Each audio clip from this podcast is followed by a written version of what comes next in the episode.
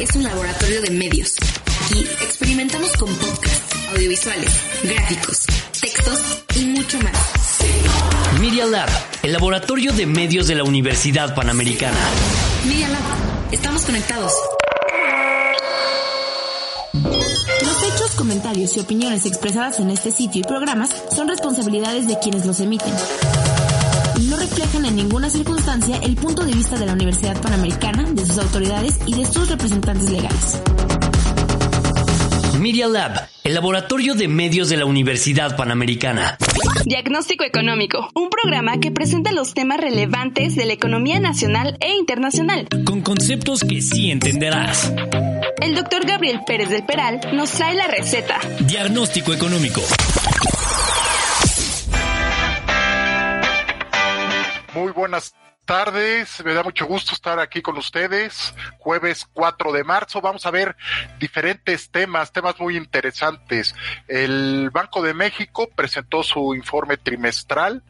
Vamos a estar hablando eh, de inflación, de crecimiento, vamos a estar hablando también de remesas, pero para de una vez eh, obviar tiempo, ¿por qué no se presentan? Me da muchísimo gusto, como siempre, que mis alumnos estén en el programa de diagnóstico económico.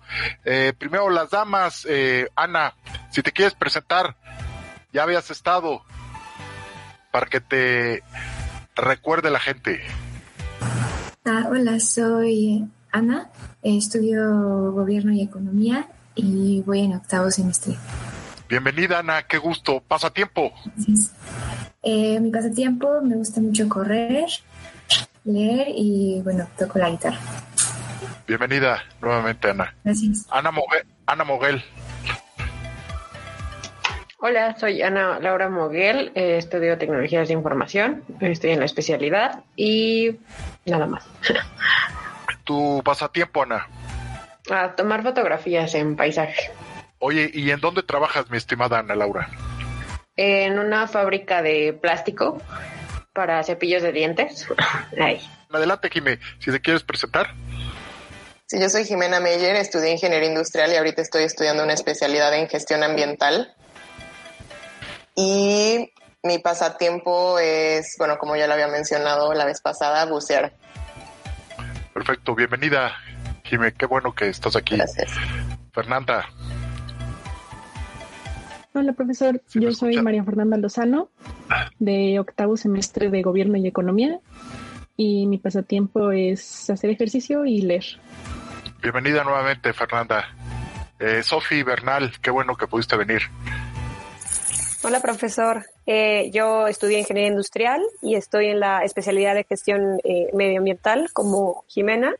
Eh, y bueno, para variarle en el, en el pasatiempo, me encanta nadar. Excelente. Muy bien, Sofía.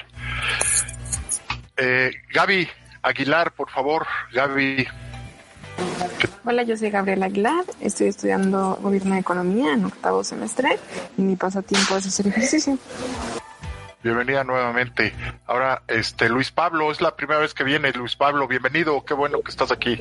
Gracias, profesor. Este, bueno, yo soy alumno eh, egresado de Ingeniería Mecatrónica y de la licenciatura de Administración y Finanzas en la UP. Ajá. La, qué bien. Eh, mi pasatiempo es la cocina. Ajá. Ah, mira, chef. ¿Qué tal? Pero de asadores, no sé qué tanto cuenta. Entonces, parrillero, pues eres parrillero. Qué bien. Exacto. Y este, y pues estamos aquí. Bienvenido, Luis Pablo Jesús. Gracias. Sí, ¿qué tal? Buenas tardes, profesor. Yo soy Jesús Vargas, este, voy en octavo semestre igual de Gobierno en Políticas Públicas y a mí, pues, mi pasatiempo es el fútbol americano. Bienvenido nuevamente, Emiliano. ¿Qué tal? Buenas tardes, profesor. Gracias por la invitación. Soy Carlos Emiliano. Al contrario, Emiliano. Estudio gobierno, voy en octavo semestre y me gusta ver, practicar los deportes. Excelente, Emiliano. Fernando Romero, por favor. Preséntate, Hola, ¿qué Fernando. Ya habías venido.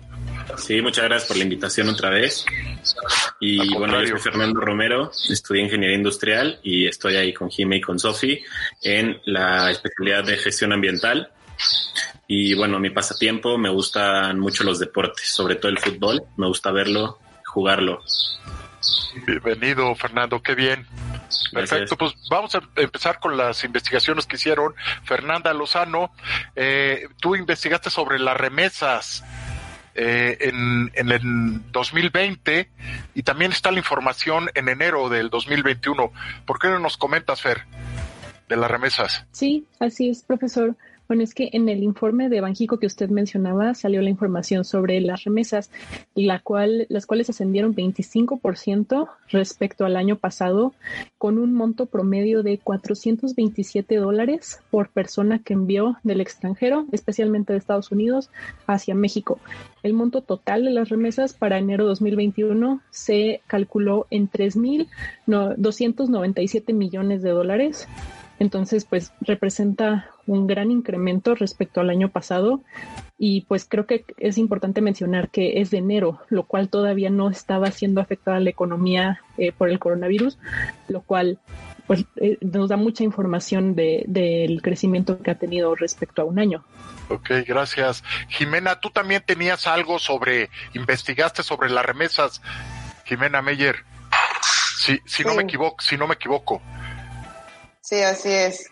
Pues igual, em, yo creo que vimos justo lo mismo, tengo los mismos datos que mi compañera y pues sé que esto tuvo como un impacto contra el PIB y ayudó a que, eh, bueno, explica la directora de análisis económico del Banco Base, explicó que el PIB habría sido de 10.5 en lugar de 8.5 si no hubiera habido este aumento en en las remesas. Exactamente, 41.283 millones de dólares en el 2020 y la caída hubiese sido mayor. Ya salieron las cifras definitivas, eh, no fue de 8.5, el hundimiento fue de 8.2 en términos reales en 2020. Y fíjense, es como si estuviésemos en un naufragio, pero sin salvavidas. ¿Por qué? ¿A qué me refiero? Está implementando políticas fiscales para rescatar a las familias, a los desempleados y a las pymes. Fíjense, eh, la Secretaría de Economía, eh, la secretaria Tatiana Cloutier acaba de anunciar un plan de reactivación, pero en realidad no aporta nada porque anunció 60 mil créditos de 25 mil pesos para las empresas, que no es nada, y que tiene un monto de 1.500 millones de pesos. Eh, y, y, si lo vemos en términos del PIB, es el punto 006 del PIB mexicano. O sea, es completamente inútil este plan de reactivación, tomando en cuenta que en Estados Unidos, ustedes lo saben bien, ya lo, hemos comentado en clase, eh, se está eh, pues en cualquier momento eh, autorizando un apoyo de 1.9 trillones de dólares, que representa el 10%, el 10% del PIB. Y sumado al 14 por ciento del PIB que se implementó en el año pasado, pues va a ser eh, una cifra sin precedentes, ¿no? Eh, la caída de México es 8.2. En 1932 nos caí, eh, la economía mexicana se cayó 14.8 jóvenes, 14.8. Es la segunda caída en la historia del país, la del año pasado. Y a nivel mundial se agudizó la, la, la gran recesión porque eh, se implementaron mal las políticas eh, económicas. De hecho, a partir de 1933 se revisó toda la literatura económica y fue cuando nació eh, el, el, el, economista John Maynard Keynes. En 1936 empieza la, la teoría keynesiana como resultado de que se revisa toda la bibliografía, todo el pensamiento económico. La pregunta es, ¿se va a revisar nuevamente, se debe de revisar nuevamente eh, toda la teoría económica ante este eh, tremendo este hundimiento que está teniendo la economía mundial. Así es. Eh, Fernando, eh, salió un reporte de que el estado de Oaxaca fue el estado que mejor manejó el gasto público. Sí, efectivamente. sobre el manejo. Adelante, Fernando. Este, justo, el estado de Oaxaca fue uno de los 10 estados que mejor manejó el gasto público, a comparación de, de estados como Nayarit, Coahuila y, y Michoacán, que fueron los que estuvieron mucho más lejos. Este, el gobierno de Oaxaca se acercó al 100% de, eh, de todos estos recursos provenientes de participaciones federales asignadas por el Estado en 2019. Y que esos recursos ascendieron a más de 17 mil millones de pesos. Ok, muy interesante. Eh, una investigación que hizo Ana Laura Moguel este, se me hizo muy, muy interesante sobre la nube de Microsoft. Ana Laura, los ingresos que, que recibió. Adelante, Ana Laura. Sí, de hecho, eh, estaban representando, estaban comparando todos los ingresos que presentaron tanto Amazon Web Services junto con todos los servicios de Google y lo que es solamente Microsoft. En las gráficas que presenta son solamente de Azure en un principio. Después eh, rebasan ciertos mm, ingresos reporta muchos más ingresos a comparación de esas dos que son gratuitas eh, utilizando OneDrive. Eh, esto se vio reflejado debido a las nuevas infraestructuras que tuvieron que tomar las empresas para tomar el home office como es ahorita, ya que no todas contaban con la seguridad, no todas contaban con eh, la conexión entre cada uno de los usuarios, entonces esto disparó a la nube por la seguridad que obviamente se maneja en Microsoft, que por algo pagan, a diferencia de los demás servicios en comparación de Amazon, que Amazon era un líder eh, mundial ya en servidores, sobre todo en servicios. Pues qué interesante, Ana Laura. Oye, eh, Gaby, sobre el, ¿cómo se llama? Oxo y su relación con los corresponsales. Si nos quieres comentar esta plataforma que tiene Oxo de Spin. Tú investigaste sobre ese tema, ¿no, Gaby? Sí, profesor. Eh, ¿Me escucha? Adelante, si quieres comentarnos. Sí, lo que pasa es que, bueno, Oxo se va a manejar bajo una nueva cartera digital que se llama PIN, lo cual lo va a hacer en conjunto con la empresa Compropago. Y esto lo que va a hacer es que van a manejar su propia aplicación, lo cual va, o, bueno, ellos se tratan de implementar como una institución de fondos de pago electrónico, donde la gente va a poder adquirir servicios, pagar este servicios, transferencias de dinero, todo por medio de digital y esto prevé la inclusión de un gran sector de la economía y de las personas. Qué interesante. Es el mayor este establecimiento, incluyendo bancos, que hace corresponsalía con operaciones financieras, OXO, ¿no? Muy, muy interesante. Sofi Bernal, sobre este, investigaste de Amazon, Google y Facebook en las inversiones que han hecho de energía. Si nos quieres comentar, Sofía. Así es, profesor. De hecho, retomando lo que dijo ahorita Ana Laura, eh, definitivamente el aumento de consumo en la nube eh, ha sido brutal en estos últimos meses por toda la necesidad de, colgarse eh, a la nube tanto de Microsoft como de Google como de AWS. pero mi aproximación en esta noticia es en la parte medioambiental porque el consumo de energía que hacen todas estas grandes empresas, digo, aquí mencioné las tres principales de la nube, pero también está Facebook, también está Apple, eh, todo el consumo de energía eh, es mayor incluso que el consumo de Nueva Zelanda para medir el impacto de estas empresas a nivel mundial. Eh, y todo es porque necesitan centros de datos para poder manejar a todas las cuentas que tienen en el mundo y estos centros de datos tienen que estar fríos para, que, para que sigan funcionando. Entonces, pues gastan muchísima energía y al mismo tiempo tienen mucha presión para comprar energía renovable. Eh, digo, ahorita que está de moda el tema de la energía, eh, esto es una competencia súper sana entre las empresas porque compiten no solo para quedar bien con sus clientes y quedar bien eh, con sus empleados, sino también compiten entre ellas, entre las empresas, para ver quién es quien consigue el mejor proveedor y quién hace la inversión más grande en energías limpias. Entonces, bueno, sí es, es una competencia muy sana en todo el mundo y que tiene un tinte muy particular porque es no solo es quién limpia mejor, sino quién ensucia menos.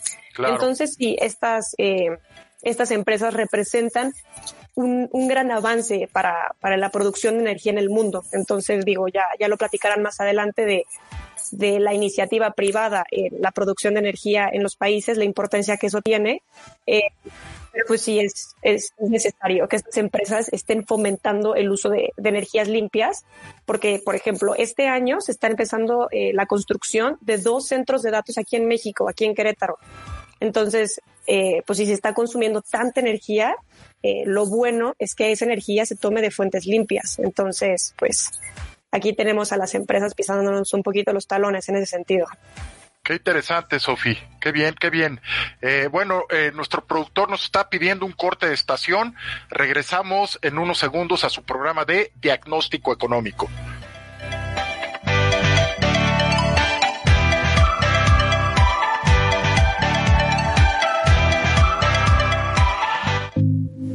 No te vayas. En solo unos minutos regresamos con el diagnóstico de la semana.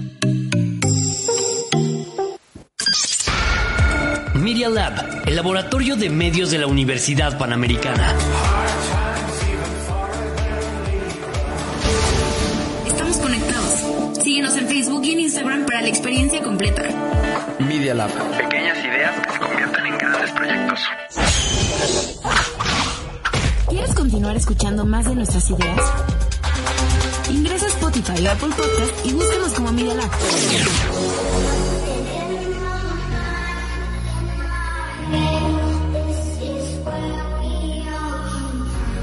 El laboratorio de medios de la Universidad Panamericana.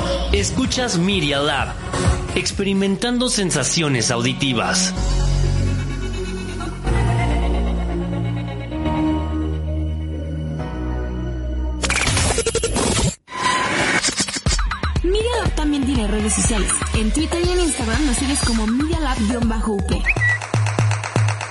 Y en Facebook, si quieres seguir nuestra transmisión, nos encuentras como Media Lab. No olvides entrar, seguirnos y darnos like. Continuamos con su consulta. Diagnóstico económico. Signos vitales.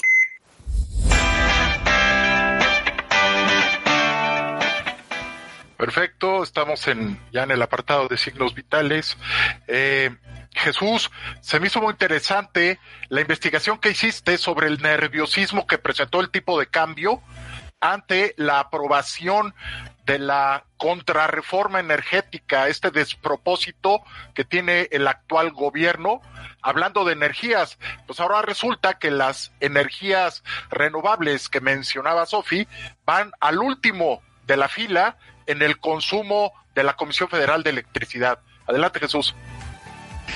Sí, justo, como habían dicho ya mis compañeras Sofi y Jimena, pues creo que el tema de energías limpias es un tema fundamental en países, ¿no? Y esta contrarreforma, pues permea y ataca el, crecimiento del país y así lo dicen los inversionistas estadounidenses, ¿no? Por eso se vio este esta depreciación del, del peso un, en, en un 1.83%. Entonces, este, inclusive lo, lo dijo el, el, adjunto de la Oficina de Asuntos del Hemisferio Occidental de Estados Unidos, que tienen, tienen miedo los inversionistas estadounidenses porque no saben si va a haber transparencia, ¿no? Con esta nueva a la ley de la industria eléctrica que va a, pues va a ser contraproducente. Sí, terrible, este, no va, no va a haber certidumbre en cuanto a las inversiones. ¿Cómo voy a invertir en un proyecto si no voy, si no tengo la seguridad del abastecimiento de la electricidad a precios que eh, le convengan al proyecto, ¿no? Porque necesariamente va a subir eh, el costo de la energía, ¿no? Este, muy, muy interesante, Jesús. Eh, Emiliano, tú investigaste sobre los subejercicios de, de Pemex, Emiliano. Es, es increíble, después de haber tenido pérdidas de 480 mil millones de pesos eh, el año pasado, que, que no hayan ejercido todo el presupuesto autorizado. Ahí pusiste dos cuadros muy interesantes, Emiliano.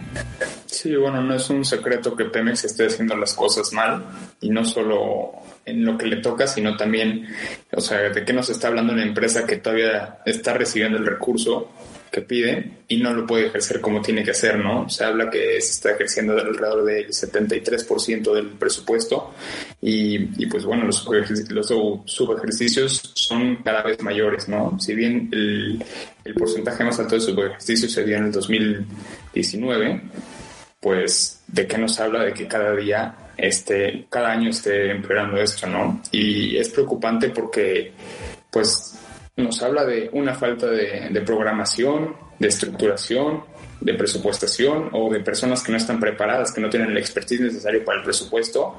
Y también preocupa porque, bueno, entonces, si, si pueden estar haciendo esas cosas, ¿qué, qué pasa con los recursos? Este, ¿no? Y, la transparencia, eh, también se tendrá que adquirir deuda, llegarán después los recursos. Son muchas implicaciones que tiene esto de una empresa que si bien está dando más problemas, de, los beneficios que está generando.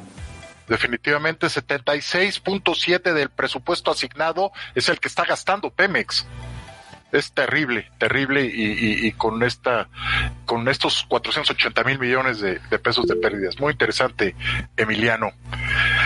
Eh, mi estimada Ana, eh, el INCO sacó un reporte sobre eh, el impacto de, en el Producto Interno Bruto de el trabajo de las mujeres, ¿no? Que por supuesto está documentado que sería más alto el Producto Interno Bruto si se contratasen más mujeres en la economía mexicana. Si nos quieres comentar, mi estimada Ana.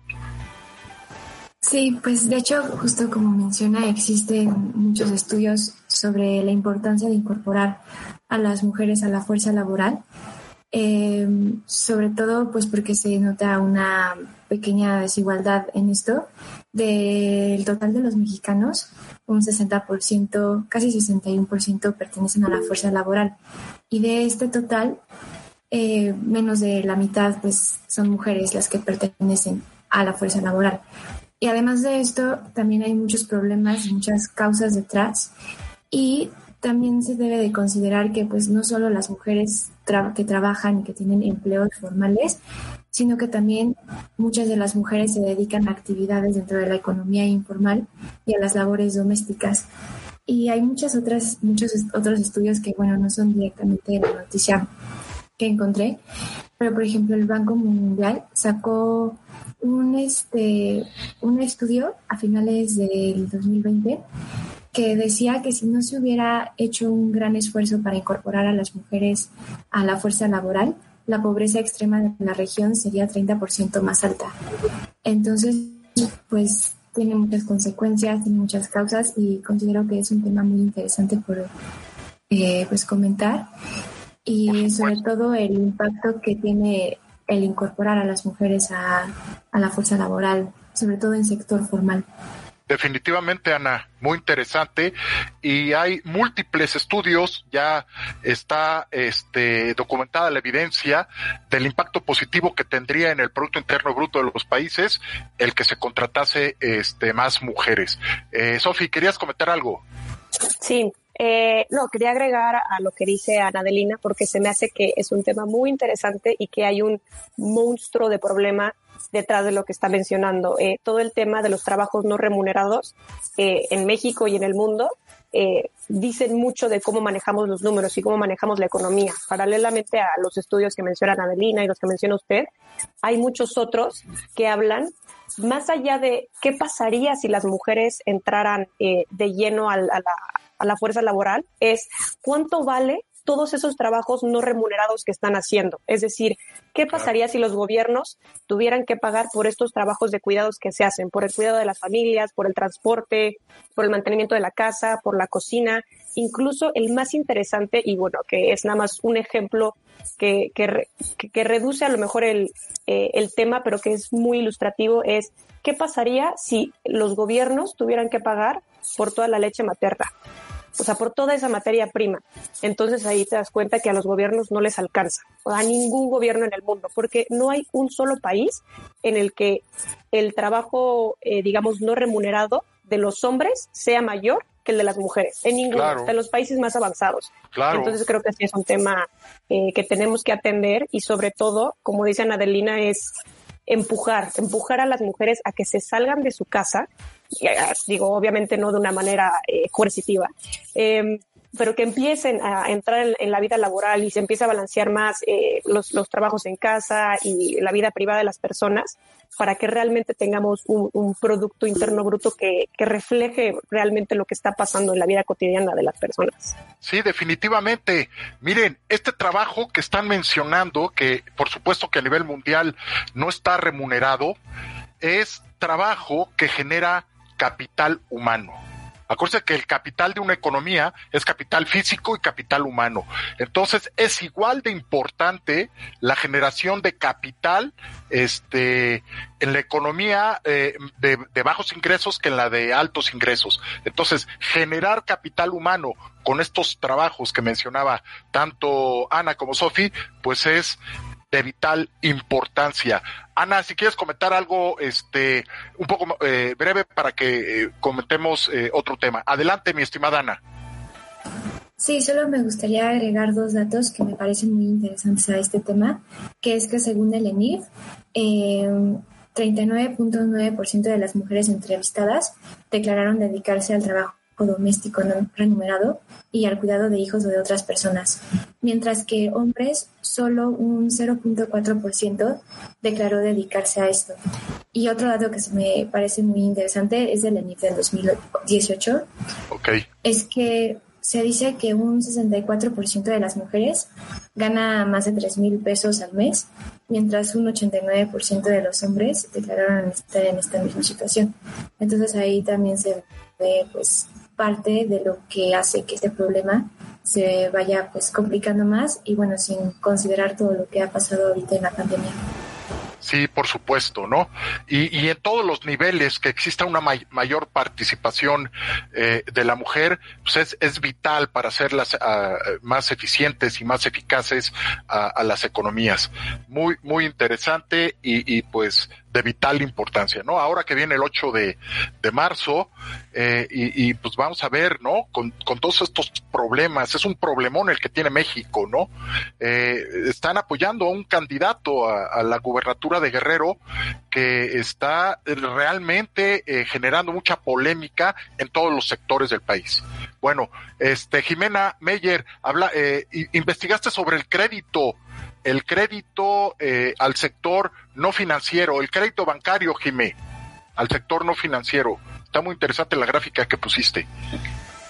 Sí, eh, bueno, este, durante los últimos seis meses los créditos bancarios al sector privado han estado en caída y eh, pues ahorita la contracción de este mes fue del 5, bueno, de enero fue 5.1 y eh, pues está más en la cartera del consumo, fue la que, donde se ve la caída más grande, que fue del 12.7 contra sí. el 11.5 en diciembre.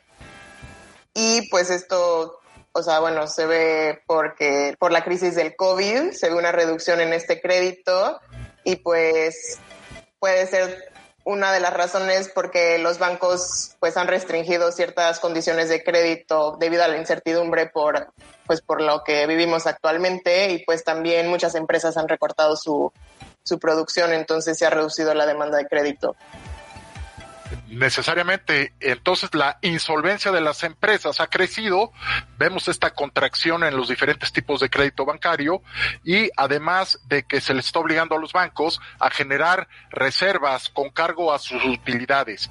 Entonces vemos que en promedio las utilidades de los 53 bancos del país pues, han caído cerca de 50% el año pasado.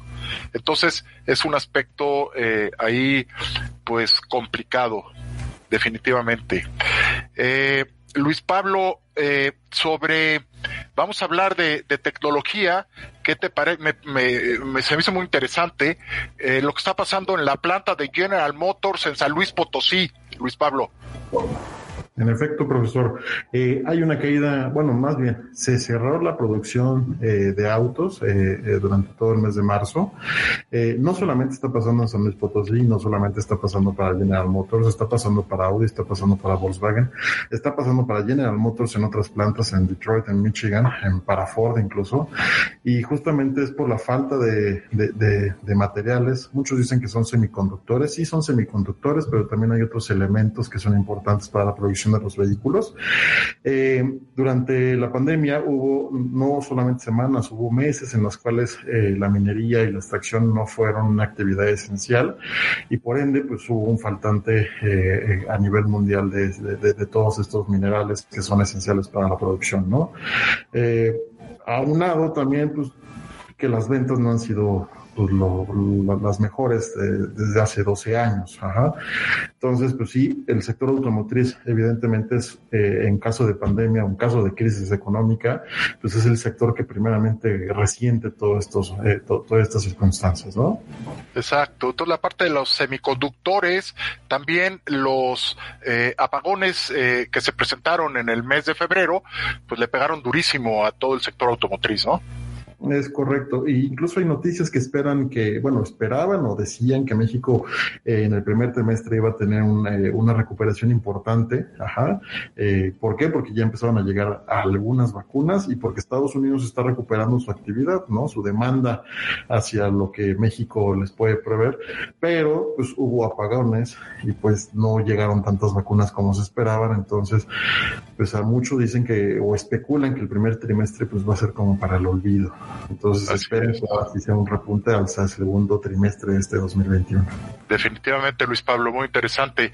Eh, mi estimada Ana Laura, eh, presenta, eh, me mandaste una gráfica buenísima sobre el e-commerce, ¿no? Cómo ha evolucionado eh, el e-commerce en la, en la economía mexicana. Si nos quieres comentar algo, Ana Laura. Moguel. Sí, claro. Igual venía mucho de la mano con la noticia que, bueno, la investigación sobre la nube. Claro. Porque venían eh, justamente las empresas se vieron en una necesidad de mejorar eh, sus ingresos. Hay un también, de hecho, dentro de ese mismo artículo, había uno que decía que era mucho más económico en ciertos criterios para las empresas eh, eh, tener una venta online muchos se vieron forzados a tener que entrar en ese mundo, pero aprovecharon la parte de los domicilios. O sea, la entrega a domicilio cumplió dos puntos aquí. Una, la sana distancia, que es lo que ahorita justo necesitamos, la, el distanciamiento social y la comodidad del, del usuario o del consumidor. Eh, de decir, bueno, pues mejor aprovecho y lo compro y que me llegue a mi casa. De hecho, también tuvo otro impacto en donde fue creciendo casi un 62% porque se vieron en la comodidad del consumidor, decir, no, pues sí, que me llegue mejor a mi casita. Y al menos alrededor de 10.8 millones de consumidores eh, empezaron a hacer por primera vez o a usar las ventas en línea, que fue un mundo totalmente diferente. También dio crecimiento a pequeñas tiendas, lo que le llaman ahora el Dark Store y Dark Kitchens, eh, que no son como tan conocidas, o sea, no son marcas como tipo Adidas que tienen su venta en línea afuera, sino pequeñas tienditas que aparecen de pronto, ¿no? O sea, antes nada más lo veíamos como con Rappi, que decía es la tiendita de la esquina, pero ahorita ya lo ves en cuanto entras a cualquiera, buscas algún producto o hasta el mismo Amazon entras a algún producto y te hay un hay un apartado que dice handmade, son pequeñas eh, tienditas que están ahí tratando de existir y sobresalir en sus pequeños productos. Mm, y bueno, eso es como en general lo que se puede decir de eso. Y este año está previsto todavía, creo que está, había un análisis, eh, que ese también me gustó muchísimo, eh, que al menos para el 2023, eh, en resumen, es que las tiendas o los comercios que no estén involucrados en el e-commerce tienen una tendencia a desaparecer dentro del mercado. Eh, claro. Sí, sí, o sea, tienen un gran impacto eh, ahorita el renovarse en las tecnologías para poder crecer. Definitivamente, empresa que no esté digitalizada, pues tiene muy pocas probabilidades de sobrevivir. Eh, y, y, con relación a este tema, mi estimada Fernanda, eh, tú investigaste sobre Amazon y las tiendas, concretamente una tienda que inauguró en Londres, ¿no? Fernanda. Sí, así es, profesor. Ya abrió su primera tienda donde no hay área de cajeros, como ya hay varias en Estados Unidos. Es la primera que abre fuera de Estados Unidos y es, es demasiado innovadora porque pues las personas ponen los objetos y los artículos que quieren adquirir en sus carritos, donde hay sensores, hay cámaras y van detectando qué es lo que las personas están comprando y se salen de la tienda, así como van. Y, y les llega el, el cargo a su cuenta de Amazon posteriormente. No, bueno. Ahí está el futuro y eso es eh, lo que va a estar presente en, en, la mayoría de las economías, ¿no? Y en el crecimiento de, de el, el sector eh, terciario. Que por cierto, perdón, este, Sofi, querías comentar algo. Adelante, Sofi. Sí, eh, bueno, quería complementar lo que estaba diciendo eh, María Fernanda, que esto es una innovación eh, impresionante, pero viene muy de la mano con el desarrollo tecnológico y la bancarización de los países. Es decir, no es, no es, coincidencia que primero esté en Estados Unidos y luego se pase a, eh, a Londres, porque son, son sociedades completamente bancarizadas. Y aquí es donde se va a ver la importancia, uno, del surgimiento de, de fintechs, o sea, estas empresas financieras y tecnológicas claro. que permitan este tipo de transacciones en tiempo real. Eh, o sea, como, estas que se describen, o sea, que tú tomas ciertos productos, que todo se mide por sensores, eso se relaciona también con lo de la nube que estábamos platicando, en este caso particular con AWS, tú los tomas y en el momento en el que cruzas la puerta se hace eh, el cobro automático a tu tarjeta. O sea, esa flexibilidad eh, solo es posible cuando todas las personas tienen tarjetas de crédito y todas las personas tienen esas tarjetas de crédito subidas en plataformas, lo que implica que las personas tienen dispositivos, eh, bueno, tienen sus celulares, eh, tienen conexión eh, segura a Internet, conexión confiable a Internet. Entonces, o sea, por supuesto, debe, debemos ir hacia allá, pero también debemos sentar muy, o sea, va, ciertas bases para que todos podamos tener estas vidas tan eficientes como las que claro. como las que Amazon está ofreciendo. Qué importante digitalizar y además tener políticas públicas de inclusión financiera. ¿No? Los países que no promuevan la inclusión financiera, pues difícilmente y en forma complementaria van a poder desarrollar eh, todo este tipo de, de, tecnologías. Bueno, muy bien, muy interesante. Nos está pidiendo Moisés, nuestro productor, un corte y regresamos a su programa de diagnóstico económico.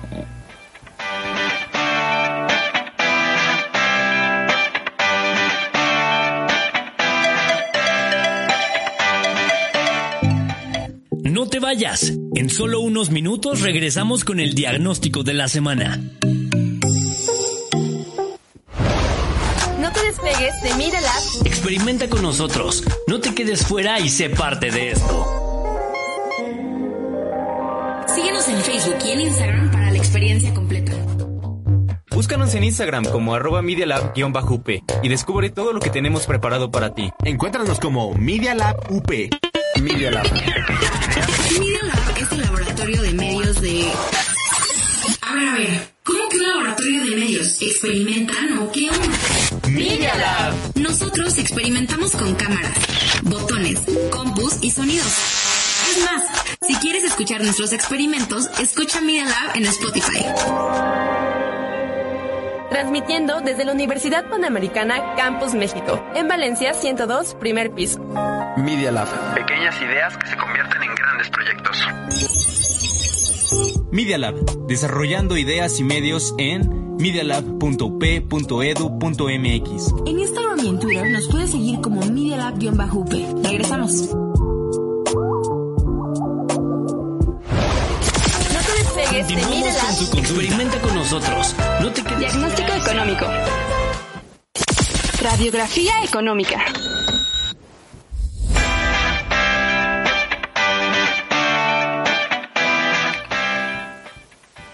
Muy bien, en este apartado de la radiografía económica, pues resalta el tema de los ingresos presupuestarios, Emiliano, para el mes de enero. Eh, traen una caída importante. Hace unos días presentó la Secretaría de Hacienda su informe de finanzas públicas. ¿Por qué no nos comentas esta caída? Pues ya esperada, ¿no?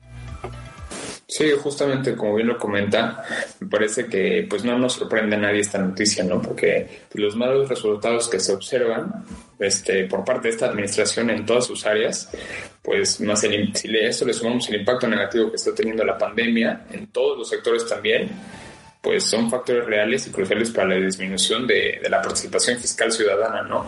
Entonces, no es de sorprendernos, no es de, pues sí es de alarmarnos, pero pues, ¿qué podemos hacer si esta administración nos está demostrando que hace lo que quiera sin tomar en cuenta lo que se necesita o la participación ciudadana, ¿no? Eh, también es, es este, crucial ver que de las mayores disminuciones fueron las de los ingresos petroleros este, relacionado con la noticia pasada, pues estamos viendo todavía como Pemex sigue sin brindar los, resultados necesarios o por lo menos mínimos requeridos, ¿no? Y también lo que me parece sorprendente es que el, el gobierno se escuda diciendo que esperaba recaudar menos. O sea, ya recaudaron menos y para ver, para que no se vea como si fuera un error suyo, como si no, no tuviera nada en las manos o como para maquillar ahí, dicen que esperaban todavía recaudar menos, entonces que fue un éxito la recaudación. Terrible, terrible, terrible. Efectivamente, Emiliano, pues así está este los despropósitos del actual gobierno en cuanto a la congruencia de las de las políticas eh, públicas. Este año sí vamos a crecer, lo mencionan en algunas de sus investigaciones sobre el informe trimestral que presentó el Banco de México, resulta que subió la esperanza de crecimiento de 3.3 a 4.8 mínimo y quizá pueda ser de más de 6% este año, pero por el efecto estadístico. Y los próximos tres años van a ser de caídas eh, por lo ya mencionado por Emiliano, ¿no? Las incongruencias, la falta de certeza, la falta de garantías eh, para la inversión. Y uno de, de, los resultados, este, Jimena, es la salida de capitales, ¿no? Eh, hiciste una investigación sobre los depósitos de mexicanos en el extranjero, Jimé.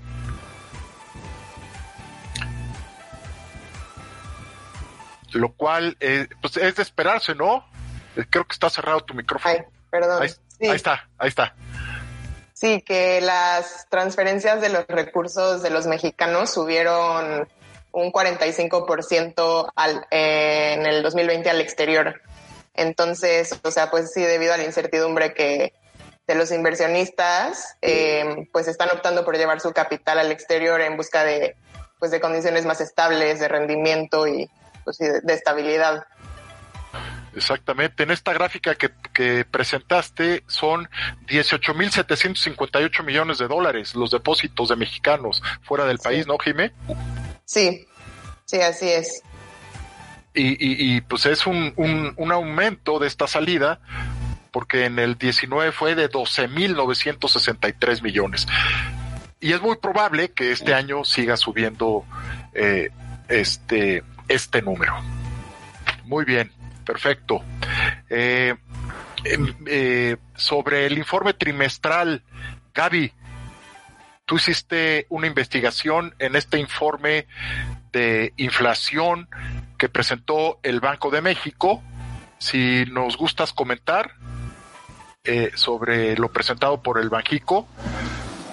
Oye, parece, Gaby, parece que el ala eh, heterodoxa del Banco de México, me refiero a los subgobernadores que puso el presidente López Obrador, ya está dominando la política monetaria. ¿Cómo ves esto? Yo no investigué acerca de los subgobernadores, profesor. No, no, no, es un, es, es un paréntesis. Coméntanos de la ah, inflación okay. y del crecimiento. Ah, ok, este, bueno, eh, el Banco de México está esperando que eh, crezcamos un 4.8%. Eh, teniendo un PIB esperado de 3.3% y un desempleo económico de 6.7%, pero todo esto eh, crecimiento que se espera es debido a la campaña de vacunación que se tiene planeado aplicar, porque se espera una reactivación de la economía y de muchos comercios, pero estas cifras a mi gusto son demasiado positivas, porque como podemos ver en la gráfica, nosotros eh, ten hemos tenido un crecimiento del menos 8.4% y eso comparado a los demás países de Latinoamérica hemos sido de los más bajos. Sí, es lo que te decía. Son cifras eh, que también yo comparto esa opinión, muy optimistas, eh, el pensar que pudiésemos crecer este año más de 6%, ¿no? y este y, los nos está demostrando que este los subgobernadores eh, Esquivel, Jonathan Heath, ¿no? La la este la doctora Borja pues están eh, pues viéndose muy optimistas en esta parte definitivamente. Eh, y precisamente, Fernanda, sobre las expectativas de crecimiento y, y, la falta de un Estado de Derecho en nuestro país y los índices de corrupción, Fernanda, si nos quieres comentar, está muy interesante esta noticia que investigaste. Sí, sí, profesor, justo va mucho de la mano porque el 67% de los expertos en Banjico creen que ahorita es un pésimo momento para invertir en México y bueno, todo esto está ligado a mucho de lo que ya se ha comentado, la falta, la falta de certeza, la corrupción, el Estado de Derecho y la dificultad para hacer negocio. Y pues esto al final del día impera todo, o sea, está peor porque si el gobierno está mandando mensajes al mercado de incertidumbre, pues ¿quién va a querer llegar a invertir? Entonces esto nos está afectando por todas partes, desde la crisis económica que se produjo por el coronavirus, desde la falta de certeza y todo junto va a hacer que la economía pues caiga muchísimo más de lo que creemos. Sí, definitivamente, y todas estas condiciones que ya hemos estado puntualizando, pues van a hacer que los próximos tres años, después de eh, este año, del 2021, pues sean años en donde siga la tendencia a la baja del Producto Interno Bruto. Efectivamente. Eh, hubo una caída en el comercio mundial, Luis Pablo, el año pasado. Eh, en efecto, profesor, este, sí. una caída eh, debido a la desaceleración, desaceleración de todas las economías en el mundo, eh, debido al confinamiento de, de, de, de la, la, población eh, por las medidas eh, propias para la, la prevención y la propagación del virus. Pero hubo una economía que no pues al contrario, sí, sí se desaceleró, pero tuvo un crecimiento del 2.1%, que fue China, muy relacionado a la, a, a, la, a, la, oferta de materiales como cubrebocas, como materiales de curación, material de equipo médico, que pues bueno, fue el giro eh, pues más exitoso durante el 2020, ¿no? Así es, definitivamente. Eh, también una, una noticia muy interesante, Jesús, tiene que ver con las cotizaciones de las aerolíneas, estimado Jesús, en la bolsa, en las bolsas. Eh, ¿Cómo hay eh, un cambio en estas cotizaciones de los precios? Si nos quieres comentar, Jesús. Sí, claro. Bueno, como sabemos, por la pandemia las aerolíneas son de las industrias que más han sufrido en el 2019 y el 2020. Y empezando este 2021, este, la, cotización, la cotización en la bolsa empezó a subir y tuvieron un alza de hasta el 50% dependiendo de la aerolínea.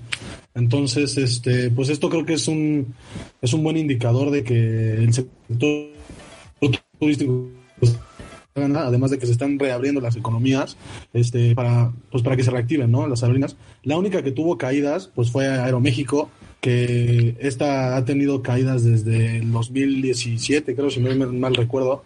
Pero de ahí en fuera eh, la cotización en, de la bolsa en la bolsa de las demás aerolíneas está está en crecimiento. Y qué interesante lo que menciona se cayó 14.83 el precio de la acción de Aeroméxico no Sí, es, un, es una empresa muy endeudada, entonces pues Por, tiene estos, este problema. Altos índices de apalancamiento, Jesús, y, y, el comparativo que hiciste en la gráfica, en las gráficas está muy interesante, eh, y caray, eh, lo que pasa es que recibieron apoyo gubernamental las aerolíneas a nivel internacional, y hay que decirlo en honor a la verdad, Aeroméxico no recibió un dólar de, por parte del gobierno mexicano. Pero qué bueno que pusiste esa gráfica. Eh, perdón, alguien quería, Emiliano, querías comentar algo, Emiliano, por favor. Sí, rapidísimo con el tema. Sí me parece que esta, esta fluctuación en, en las acciones de, de, empresas de, bueno, de aerolíneas fue una gran área de oportunidad para los inversionistas, ¿no? Porque si bien cuando empezó esto bajó muchísimo, algunos hicieron una fortuna en eso, ¿no? Porque entraron ahí porque las aerolíneas, con lo interconectado que está el mundo, ya se han vuelto una necesidad para nosotros, ¿no? Este, claro. Eh, y pues sí, es nada más, nada más eso. Sí, sí, sí, muy bien. Muy oportuno el, el comentario. Efectivamente. Eh, los precios, Jime, de la gasolina y el gas, Jimena Meyer, eh, pues están avivando la inflación, es un hecho, ¿no? Es muy probable que este año acabe en 4% la inflación. De hecho, las encuestas que hace Citibanamex y Banco de México están eh, reflejando aumentos en las expectativas ¿no? de los analistas. Sí, el precio de la gasolina aumentó un, bueno, casi un 2% en la primera quincena de febrero y el gas LP, que pues es el más usado en los hogares, también subió un 1.1% y pues esto tuvo un impacto en la inflación. Sí, como de los principales factores que están dinamizando la inflación en nuestro país. Eh, y, y, lo que llama la atención es que el Banco de México esté bajando y se espera que siga bajando la tasa de interés, ¿no? Hay pronósticos de que pueda acabar la tasa de interés en 3.5% este año cuando tenemos incrementos en las expectativas inflacionarias. Entonces es uno de los puntos, eh, uno de los focos amarillos que se ha presentado.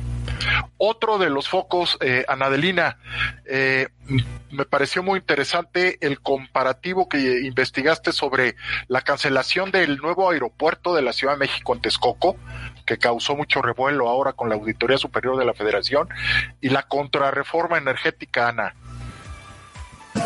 Sí, justo es una investigación que hicieron hablando de que pues de alguna forma la aprobación de la ley de la industria eléctrica iba a tener el mismo impacto o iba a tener consecuencias similares a lo de la cancelación del aeropuerto.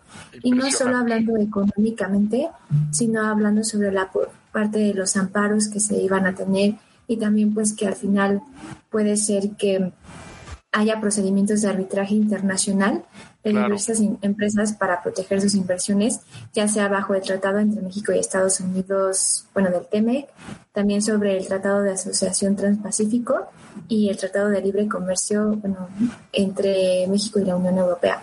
Entonces, pues eso es lo que se estima un poco que pase con esto.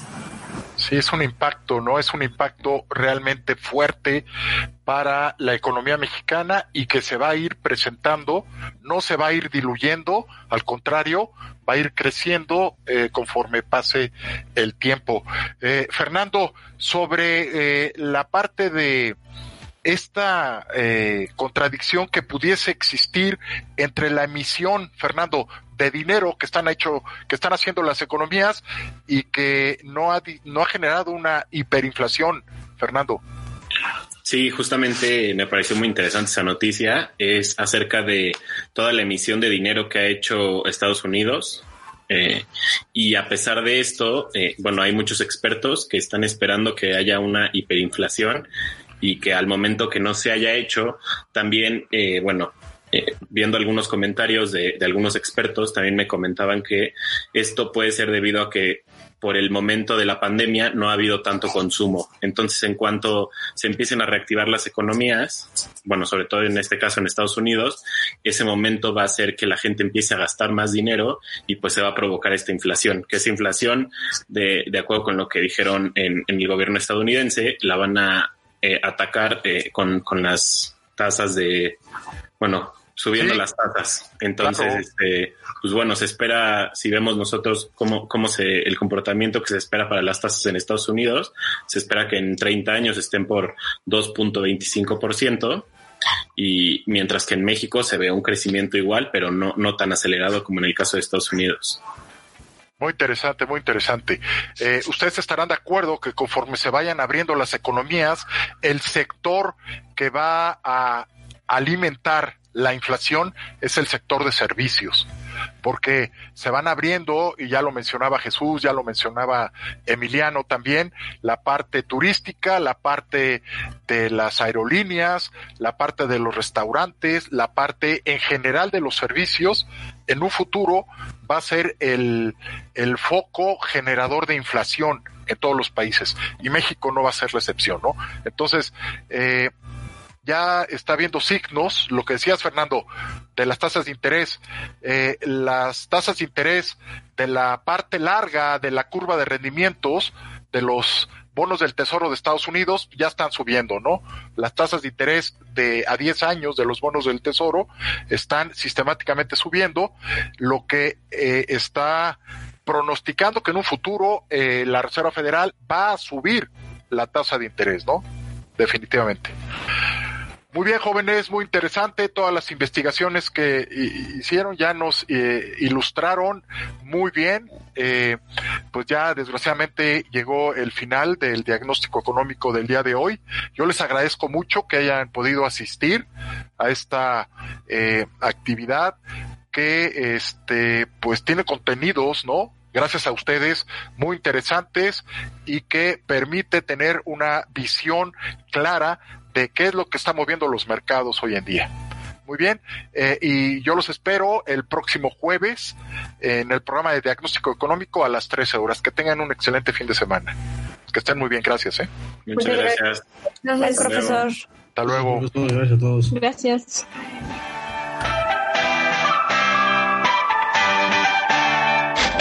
Hasta aquí la consulta de hoy. Llévate la receta y te esperamos en el próximo diagnóstico económico. Aquí, en Media Lab. Media Lab es un laboratorio de medios. Aquí experimentamos con podcasts, audiovisuales, gráficos, textos y mucho más. Media Lab, el laboratorio de medios de la Universidad Panamericana. Media Lab, estamos conectados.